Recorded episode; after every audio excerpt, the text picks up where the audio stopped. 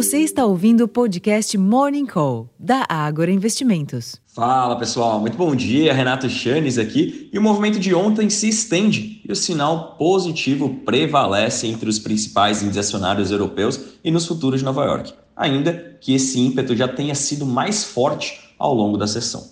Sem maiores gatilhos, no entanto, as oscilações parecem estar mais ligadas a ajustes técnicos, especialmente se considerarmos que as bolsas americanas vinham de uma sequência de três pregões em queda. Agora, as expectativas de que o CPI, a inflação ao consumidor por lá, mostre nova desaceleração dos preços, reduzindo assim a necessidade de mais alta dos juros americanos, acalma parte das preocupações. De fato, a curva de juros aponta quase 100%, ou 92,4% para ser mais exato, de chance de aumento de 0,25 pontos percentuais nos juros em julho, daqui a 15 dias, mas uma menor possibilidade de outras altas ao longo do ano. Para além do mundo das ações, o dólar cai ante as outras moedas principais, os contratos futuros do petróleo operam em alta de cerca de 1%, praticamente revertendo as perdas de ontem, enquanto que os preços futuros de minério de ferro ficaram praticamente estáveis em Dalian, subindo 0,06% aos 112 dólares e 1 cente por tonelada. Por aqui, depois de contrariar o desempenho externo na primeira sessão da semana, a tendência é que o dia seja de alívio na curva de juros, com impacto geralmente contrário nos demais ativos de risco. Para tanto, o IPCA de junho precisa corroborar as apostas de corte da Selic no mês que vem. No fronte político, a tramitação da reforma tributária continua sendo destaque. E o líder do MDB no Senado, Eduardo Braga, do Amazonas, disse que há possibilidade de que a reforma seja fatiada, ou seja, dividida em duas partes, durante a tramitação da proposta de emenda à Constituição, a PEC 45. Em termos de agenda, aqui no Brasil, o IPCA de junho é o destaque local, sendo que a mediana das estimativas aponta para deflação de 0,10% em junho, de uma leve alta de 0,23% em maio. Em 12 meses, a mediana indica arrefecimento, passando de 3,94% em maio para 3,14% em junho. Mais cedo, a primeira prévia do GPM de julho, às 8 horas da manhã, mostrou deflação de 1,29% após cair 1,95% na mesma leitura de junho.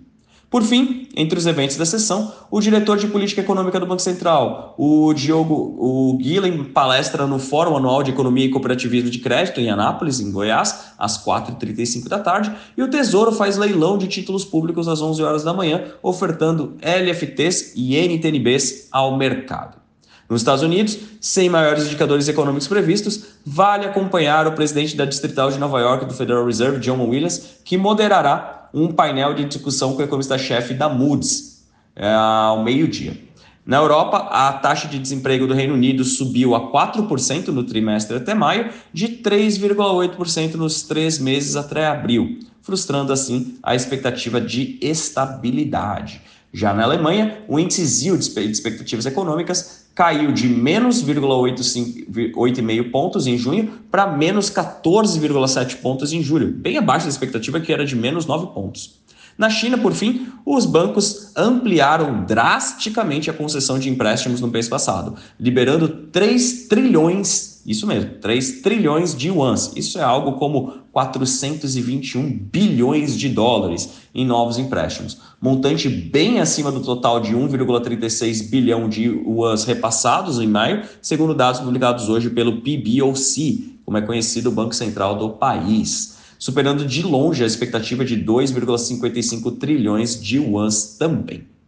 O financiamento social total, uma medida mais ampla do crédito na economia, igualmente saltou de maio para junho, de 1,56 trilhão de yuans a 4,2 trilhões de yuans. Finalmente, a base monetária, a famosa M2, teve crescimento anual de 11,3% em junho, perdendo força ante a alta de 11,6% de maio, mas ainda assim acima da projeção de incremento de 11,2%. Pessoal, eu acredito que para começarmos o dia bem informado, esse seja um ótimo resumo.